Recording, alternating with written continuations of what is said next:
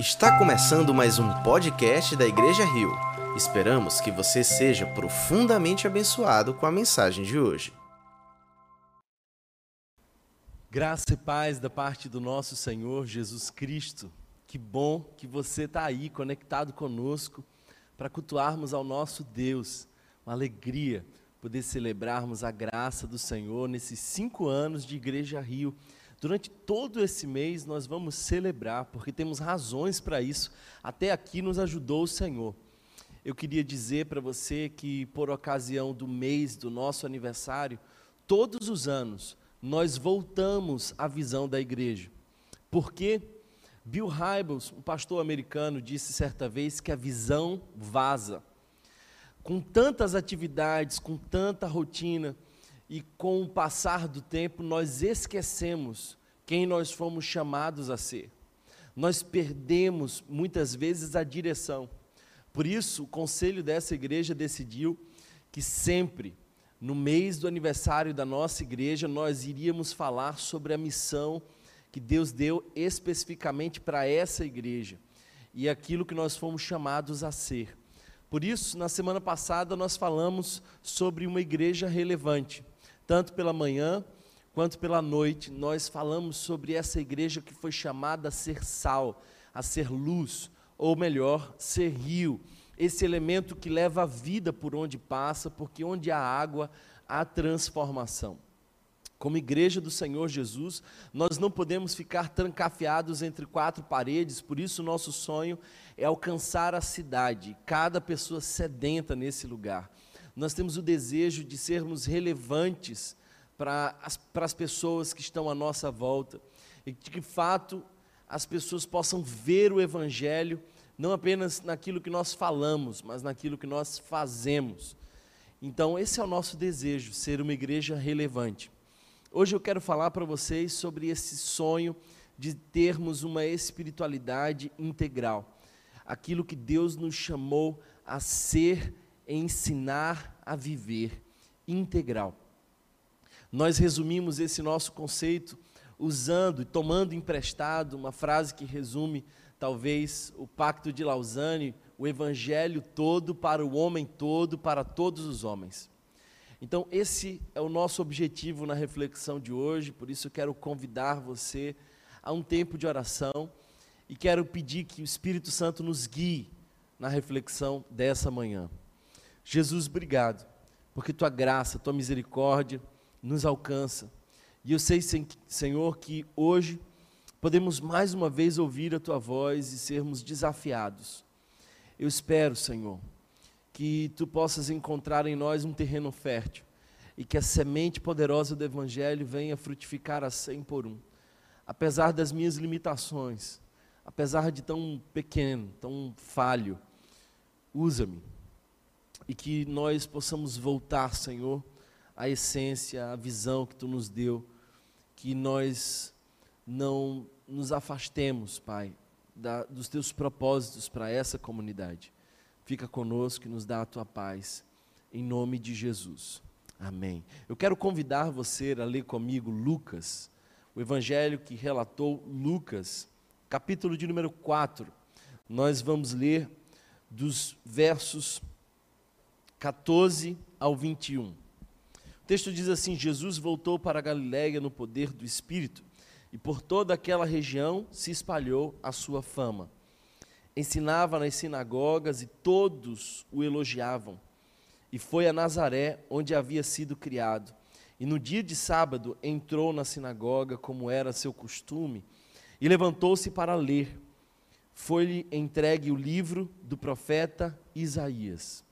Eu queria que você prestasse bastante atenção, porque alguém, provavelmente um funcionário daquela sinagoga, aqueles espaços de estudo, aquela estratégia que foi desenvolvida muito provavelmente num período onde eles estavam cativos, para manter viva a sua fé. Alguém passa esse rolo do profeta Isaías para Jesus.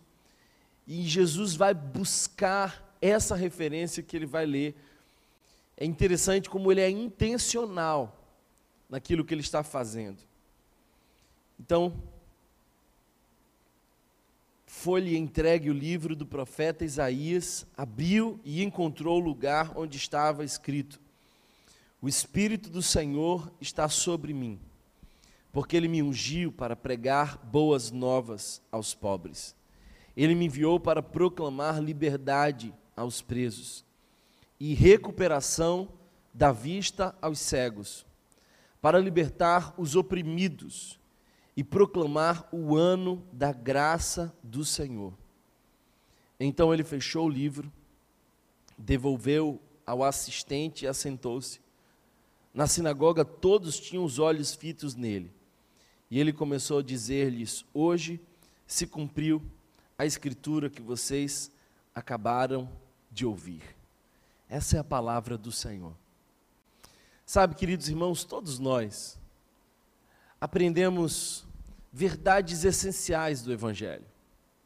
E nós aprendemos basicamente assim: Deus ama você, e porque Ele te ama, Ele deu o seu filho para morrer na cruz por você, porque você é um pecador. Você é um pecador e precisa do Cordeiro de Deus salvando, resgatando você. E você precisa aceitar esse sacrifício, porque quando você aceitar esse sacrifício, quando você entender que o Senhor Jesus é o teu Salvador e reconhecê-lo, então você terá sido reconciliado com Deus e aguardará, porque irá morar no céu depois da morte. Todas essas verdades que nos disseram são fundamentais mas elas não estão completas. Sim, todas essas verdades que nós aprendemos, elas podem nos dar uma boa direção, mas elas não são a completa sinalização do caminho. Há muito mais a ser dito. Quando nós dizemos apenas do amor de Deus, do nosso pecado, da morte de Jesus, do, da necessidade de reconhecê-lo e da expectativa do céu, entre esses pilares existem algumas lacunas que nós precisamos entender. Por isso, eu gostaria de pensar com você de que essas verdades que nos ensinaram, elas são restritas e pessoais, mas trazem alguns problemas, alguns prejuízos para nós se elas não forem ampliadas. O primeiro prejuízo para nós, quando nós reduzimos o Evangelho a essa mensagem restrita e pessoal, é de que nós não vamos perceber a Bíblia como uma grande narrativa única que relata a grande história da humanidade. Se tudo começa em você, por que, que você precisa saber de Israel? Por que lhe interessaria o começo de todas as coisas? Por que o Antigo Testamento lhe seria relevante?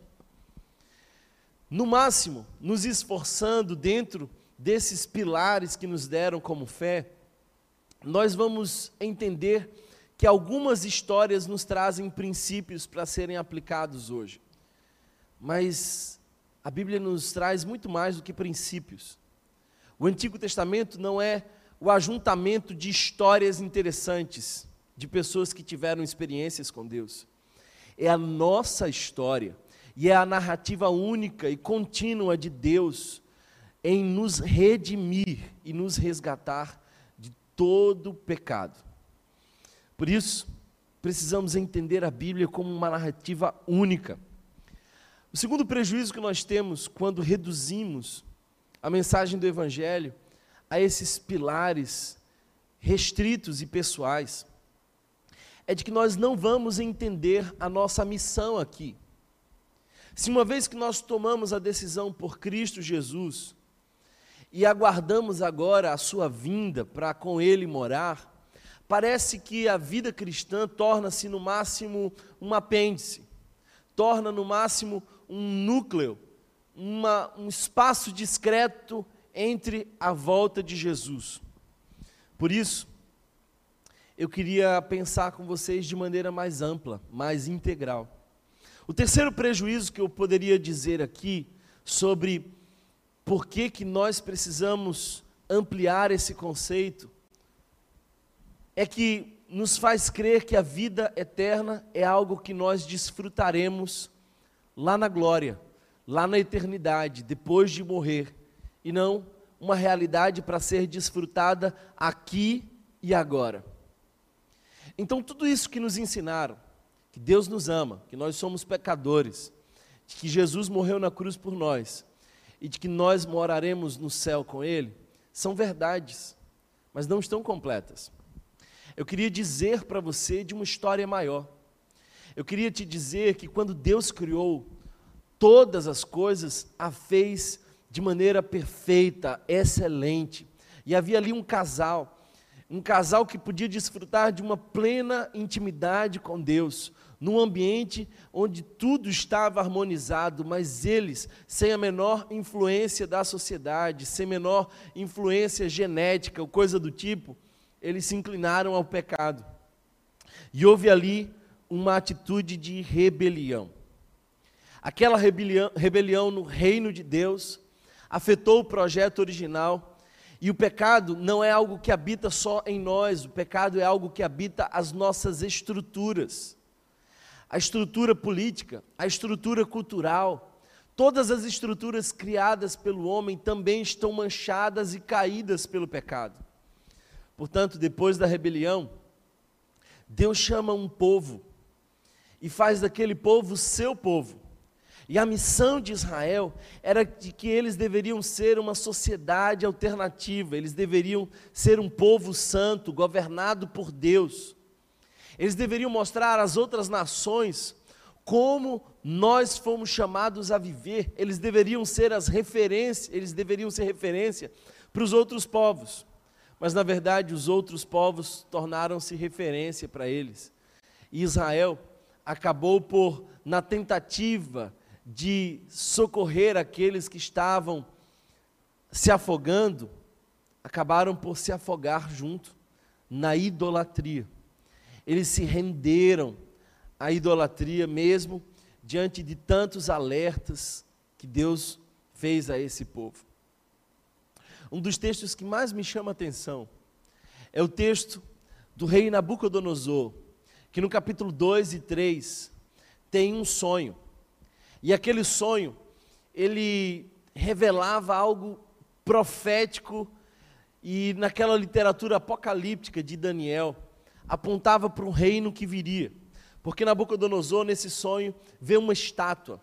E essa estátua tinha cabeça de ouro, peitos e braços de prata, ventre e quadris de bronze, pernas de ferro, e os pés eram de ferro e barro. E havia uma pedra que se soltou sem auxílio de mãos humanas. Que lindo perceber que todo o Evangelho, a toda boa notícia, é desse movimento de Deus sem auxílio de mãos humanas. E aquela pedra atingiu a estátua nos pés e esmigalhou aquela estátua. E Daniel, quando vai interpretar esse sonho de Nabucodonosor, diz que aqueles eram reinos e expressões de diversos reinos, mas de que viria um outro reino, um reino muito maior, um reino que estava por vir e que traria a realidade de uma nova dimensão, de um novo reino. Queridos irmãos, quando João Batista no deserto começa a anunciar um novo caminho, começa a convocar o povo para preparar para algo que Deus estava por fazer em Jesus. Nós vemos o anúncio de um novo reino. Não mais esses reinos humanos, não mais o reino de Israel, mas iniciou-se ali o reino que se esperava de todos nós, mas que foi em Cristo Jesus iniciado. Ele traz em si mesmo as narrativas do povo de Israel, completas e perfeitas nele. Se não, veja, por exemplo, o povo de Israel passou pelas águas, e naquela transição entre Egito e a liberdade, naquele êxodo, no passar pelas águas, tornaram-se livres. O batismo é também uma expressão desse estado transitório. O batismo é também essa expressão de alguém que passa pelas águas e sai diferente. E Jesus sinaliza isso. Não somente isso, mas assim como o povo de Israel, que pecou e porque pecou ficou naquele deserto peregrinando por 40 anos, Jesus também vai a um deserto. E ele é levado ao Espírito, pelo Espírito, aquele deserto, e ali ele fica também por 40 dias em escassez, porém sem pecado. É bom lembrar que os 40 anos não foram um período para que aquele povo chegasse à terra prometida. O povo poderia ter chegado ali muito antes disso, mas era a consequência do pecado que Jesus não teve. Sabe, queridos irmãos, ele sobe a montanha para trazer a nova lei.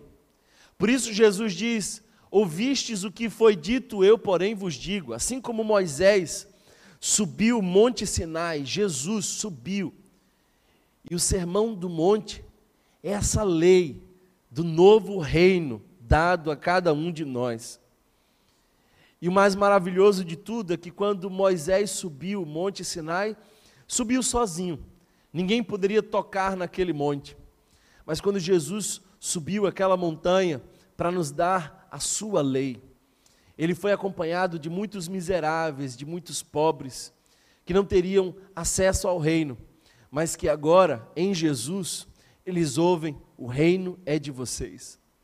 Porque o discurso de Jesus no Sermão da Montanha inicia dizendo: Felizes são os pobres, porque deles é o reino dos céus. O reino é daqueles que não podiam conquistar o reino, por isso, Jesus conquistou e trouxe a nós. Ele reparte o seu reino com doze homens. Assim como o povo de Israel tinha doze tribos.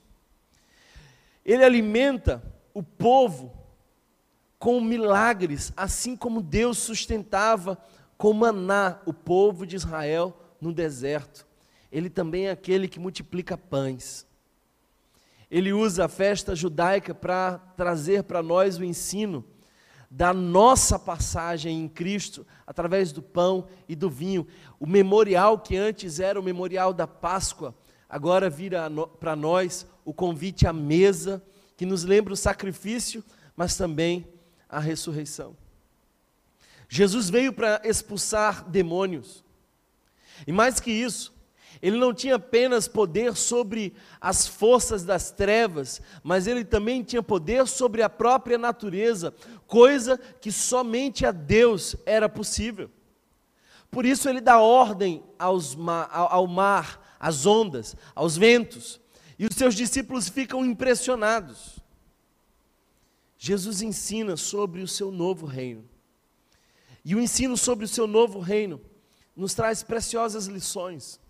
Por exemplo, quando Jesus conta sobre uma parábola, e, e aquela parábola nos aponta o reino, ele traz lições que frequentemente surpreendem corações, os corações dos discípulos.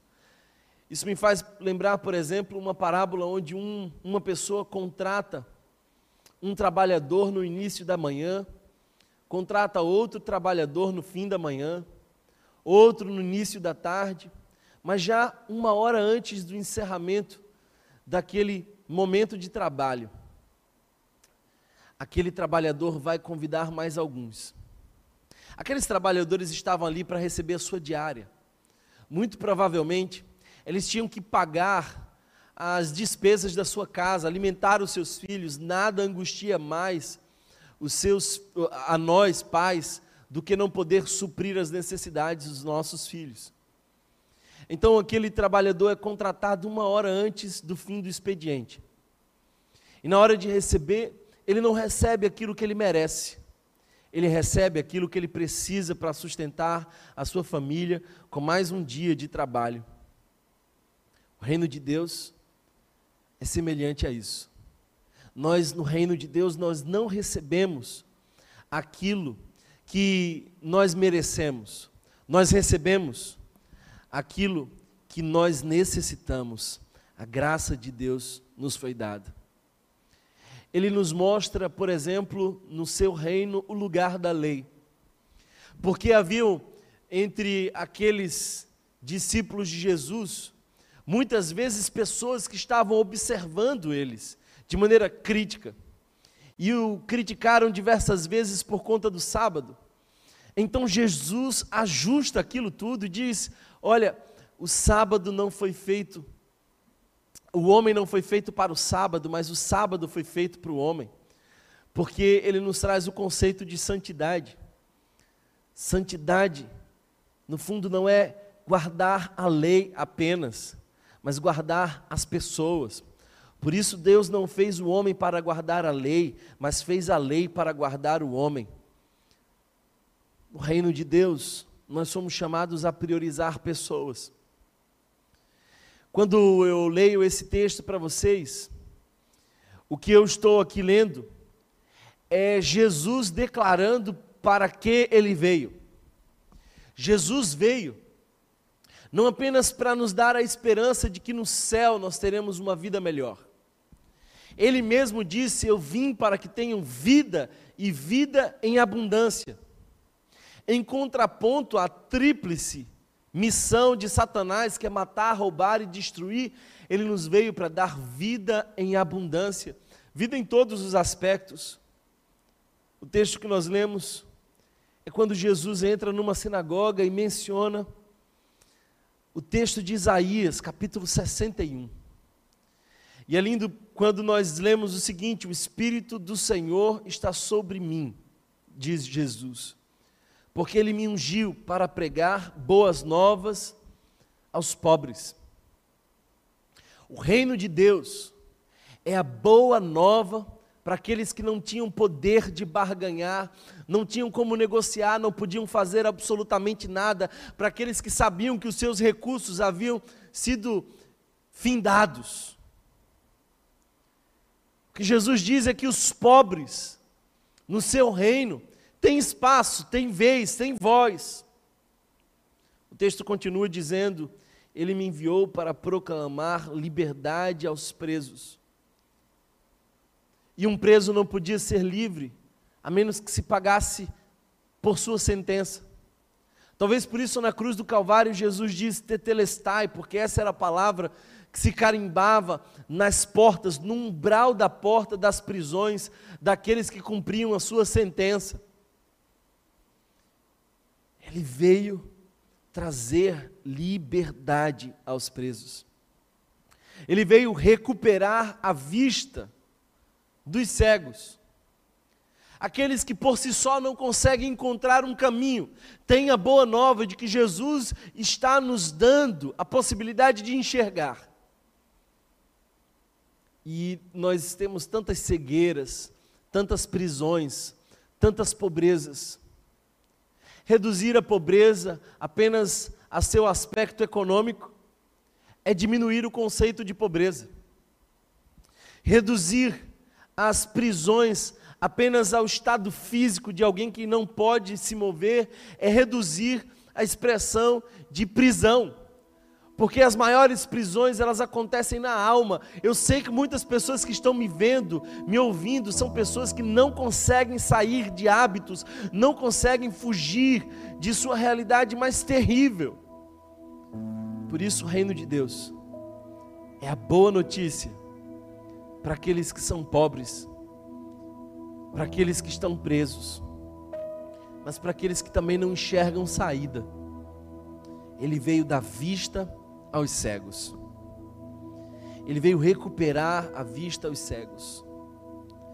Não somente isso, mas ele, ele veio libertar os oprimidos. E a expressão grega aqui que aparece é aquela opressão por dentro, é aquele cansaço de alma, aqueles que estão carregando fardos pesados demais, quem sabe os fardos da própria religião. Ele é aquele que disse: Vinde a mim, vós que estáis cansados e sobrecarregados, e eu vos aliviarei. Quando Jesus menciona esse texto, ele está dizendo que a nossa esperança de um reino completamente transformado, restaurado, não mais dominado nas suas estruturas pelo pecado, não mais afetado pelo pecado. Um novo reino está surgindo, uma nova oportunidade, um novo tempo. E ele diz: E eu vim proclamar o ano da graça do Senhor. Ele faz menção aqui ao jubileu, ao ano onde os cenários mudavam. As terras que haviam sido tomadas são devolvidas, os presos são libertados. Toda corrupção cultural ao longo de anos por conta do pecado é desfeita e todo o cenário social é reajustado. O ano da graça do Senhor. Mas uma coisa que talvez você não tenha percebido é de que Jesus não lê o final do texto de Isaías. O final do texto de Isaías fala da ira de Deus. Fala de um Deus irado diante dos nossos pecados. Por que, que Jesus parou o texto antes? Porque se você observar o verso 1, o verso 2 de Isaías 61, você vai ver que o texto continua anunciando castigo, anunciando culpa, anunciando peso. Porque Jesus parou antes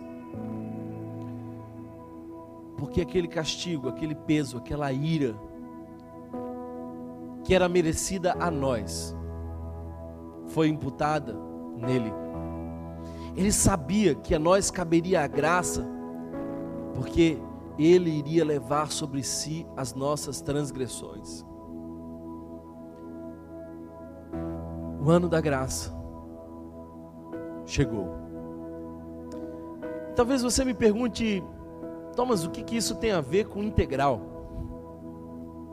Sabe, queridos irmãos, nós precisamos entender que o reino não é a igreja. O reino é maior do que a igreja. Se você ler os evangelhos, você vai ver duas ou três menções de Jesus sobre a igreja. Mas você vai ver mais de 70 menções de Jesus sobre o reino. Porque o reino é a restauração de todas as coisas. O reino de Deus é o projeto original sendo resgatado, onde Deus e os homens têm livre acesso, onde a natureza não mais está em sofrimento, porque Romanos nos diz isso. A natureza geme e espera ansiosamente pela revelação dos filhos de Deus na consumação da redenção. A natureza também está caída, ela também sofre. O reino de Deus já está entre nós, mas ainda não completamente. Quais são as boas novas do reino? é de que o conceito de salvação é muito mais do que empacotar almas e fazer pessoas esperarem por um céu que está por vir depois de sua morte. Reino de Deus nos traz o conceito de salvação como a redenção, como a reversão de toda distorção do pecado. Reino de Deus é a sociedade justa, plena, que desfruta da paz, bem como Deus sempre desejou que desfrutássemos. Esse é o reino de Deus. A expressão shalom, que nós traduzimos por paz, e que vai ao longo das traduções perdendo o seu sentido. Paz para nós parece que é essa ausência de conflito, mas a Shalom é muito mais do que isso. Shalom é plenitude. É quando o pobre não tem mais escassez. É quando preso encontra liberdade. É quando o oprimido encontra descanso. É quando aqueles cegos têm os seus olhos abertos. Jesus cumpre aquilo que se esperava de Israel e inicia o novo reino. Porque se é verdade que Israel foi chamado a ser uma comunidade alternativa, mas não conseguiu cumprir a sua missão. Em Jesus, ele nos fez o novo Israel e nós somos chamados a viver essa comunidade alternativa a desfrutar desse novo reino que não está entre nós plenamente, mas já chegou. Talvez por isso ele disse àquela mulher: Ora, mulher, não é naquele monte, nem nesse monte, nem desse jeito, nem daquele jeito. A hora vem e já chegou, em que os verdadeiros adoradores adorarão ao Pai em espírito e em verdade que, que esse texto tem a ver com a missão da igreja? Tudo. Porque a igreja não tem missão. A missão da igreja é, na verdade, a missão do próprio Deus nos dada. Nós fomos chamados, na verdade, a continuar aquilo que Jesus iniciou quando implantou o seu reino. Como corpo de Cristo aqui na terra, nós devemos estar empenhados empenhados em sinalizar o reino de Deus em todas as esferas da vida humana. Portanto, a missão da igreja, como corpo de Cristo, é seguir a missão de Cristo. Salvação é muito mais do que esperar algo no pós-morte. É desfrutar da vida abundante, da vida eterna que começa aqui, porque quem está em Cristo já passou da morte para a vida.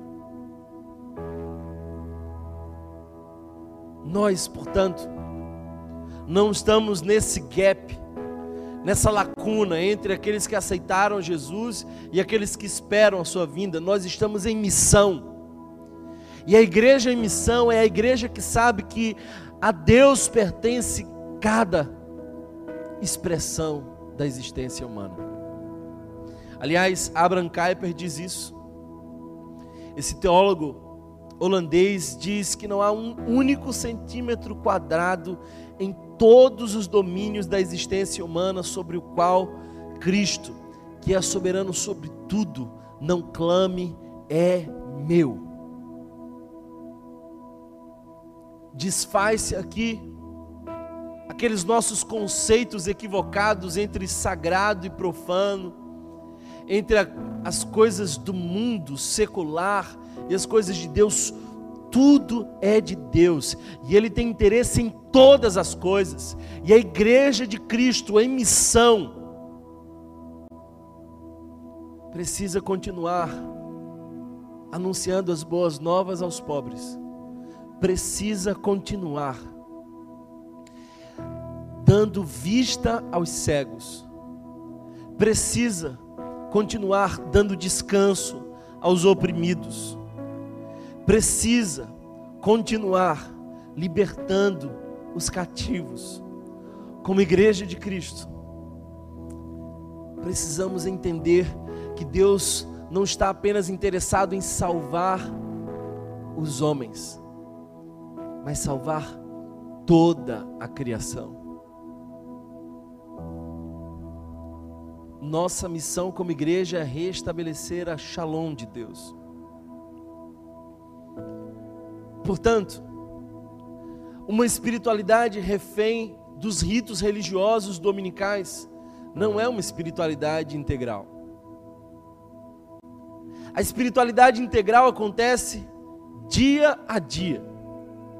Porque Deus tem tanto interesse em como você é como profissional, quanto naquilo que você faz nos nossos cultos dominicais. Talvez por isso Paulo diz: quer comais ou bebais. Qualquer expressão cotidiana e trivial deve ser para a glória de Deus. Deus tem interesse em todas as esferas da sociedade. Ele se importa e continua se importando com os pobres. Portanto, a igreja precisa também se importar com eles. Ele se importa com a cultura. E nós precisamos redimir a cultura, ofertar uma cultura que seja agradável ao Senhor, que corresponda com a beleza, coerente com a capacidade de criar que Ele nos deu mas para a honra e glória dele. Deus também se importa com a política. A nossa fé não pode estar alheia aos debates políticos, aos dilemas políticos. Nós somos o povo de Deus na terra, apontando um reino de justiça e paz.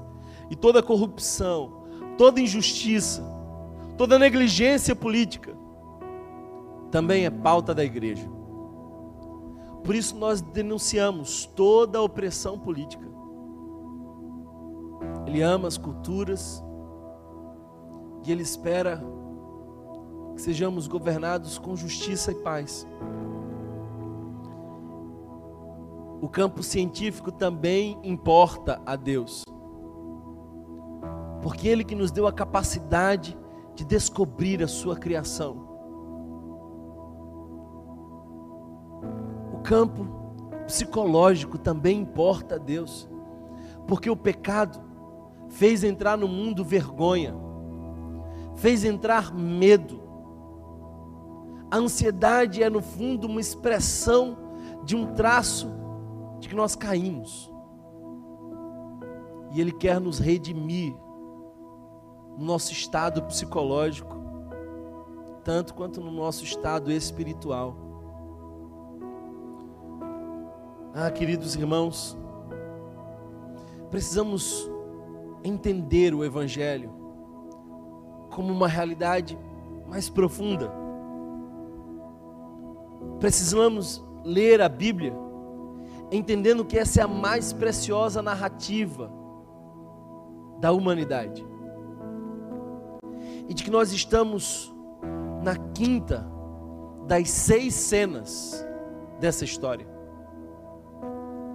Quinta cena é a cena onde o novo Israel de Deus é chamado para implantar com Jesus esse reino de justiça e paz.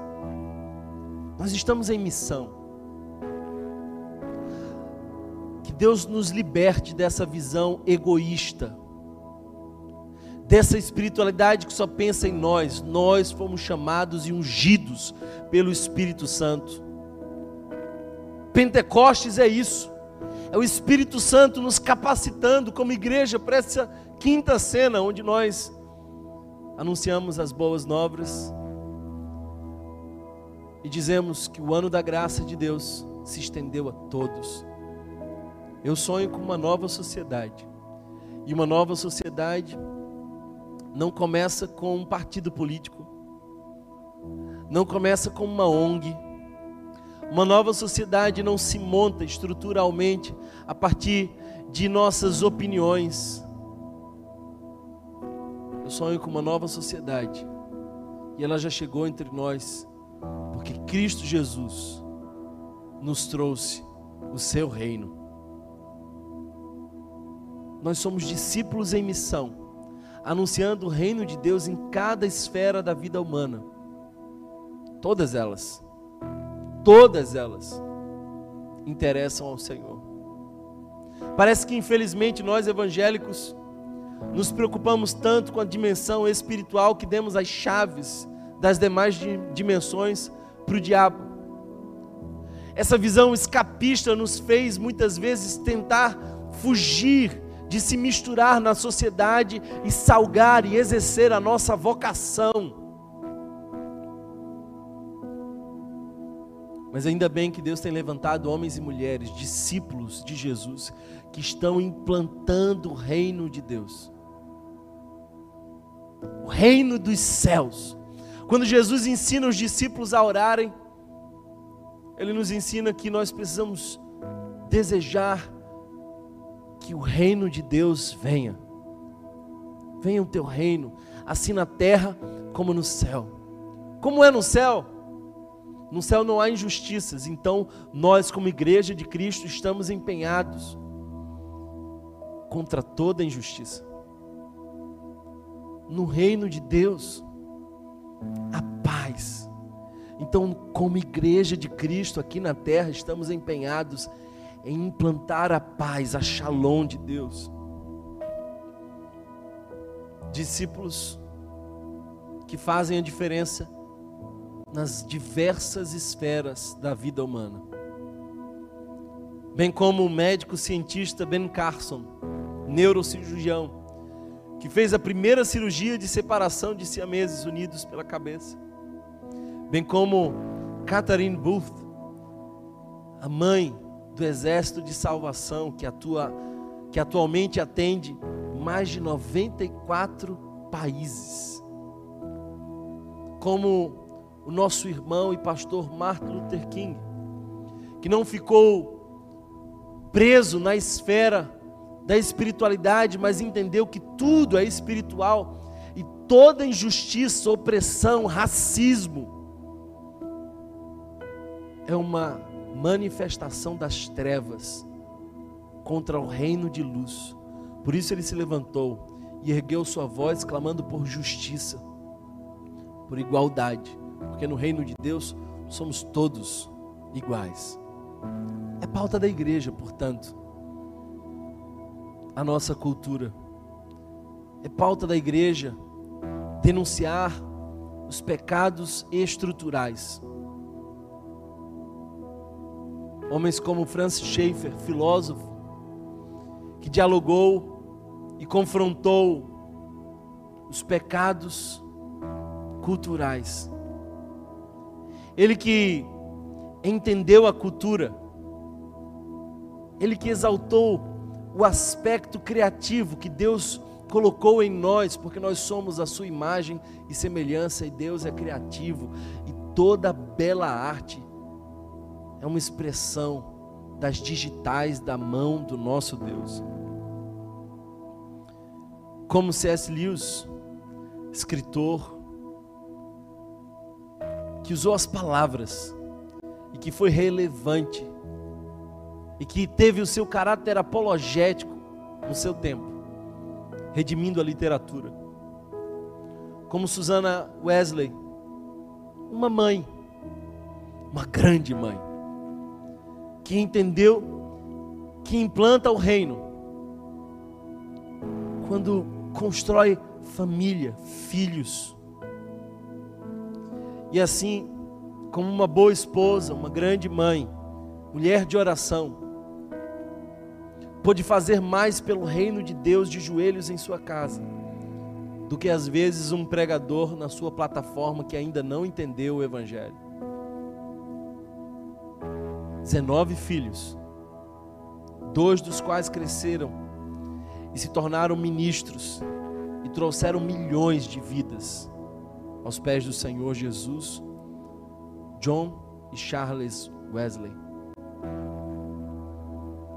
Como William Wilberforce, político, um político britânico, que Deus levantou como homem que era a resposta do seu tempo foi líder de um movimento abolicionista do tráfico negreiro. Todos esses, homens e mulheres, que confessaram ao Senhor Jesus e que entenderam que a sua vida é uma grande vocação. Que o que quer que eles façam é missão. E qualquer que seja a esfera que o pecado afetou, há de ser restaurada em Cristo Jesus. Eu disse para vocês que nós estamos na quinta cena. Mas qual é a sexta? Qual é o fim dessa história? Ah, queridos irmãos, você bem sabe que o fim dessa história é a restauração de todas as coisas.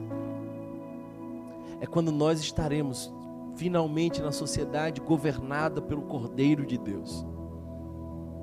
Lá não haverá mais dor, pranto, injustiça, racismo, corrupção. Lá não haverá mais ninguém buscando poderes totalitários, tomado por orgulho, por interesse próprio. No reino de Deus consumado, nós teremos sido completamente redimidos.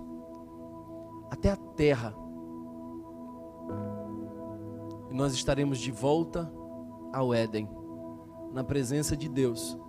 Mas não apenas um casal, uma cidade. Uma cidade santa e restaurada. Esse é o fim da história. E eu me animo muito com o fim dessa história. Portanto, que você possa entender que o Evangelho é a boa nova de que o Senhor está trazendo a nós o seu reino, iniciado em Cristo Jesus. Reino esse que nós somos chamados a implantar como igreja. Reino de justiça e paz. E cada esfera da vida humana é importante para Deus. Cada profissão é oportunidade de exercermos a nossa vocação cristã. Cada momento do nosso dia é culto ao eterno, porque Jesus não veio para empacotar almas que esperam o porvir. Ele veio nos trazer a vida abundante e eterna que começa aqui e agora e que se consumará ali e além. Obrigado, Jesus, porque nós podemos entender o Evangelho, podemos entender que nós somos o novo Israel, e de que tu, Senhor Jesus, tu iniciou essa redenção que há de ser concluída, ela há de ser concluída. Nós desfrutaremos, Pai finalmente, de uma sociedade sem pecado, governada por Ti, onde todos os habitantes glorificam o Teu nome. Que seja assim, para a glória do Teu reino. E que o amor de Deus, o nosso eterno e bondoso Pai, que é graça revelada no nosso Senhor Jesus Cristo que a comunhão e as consolações do Divino Espírito Santo sejam sobre todos nós, hoje e para todo sempre. Amém.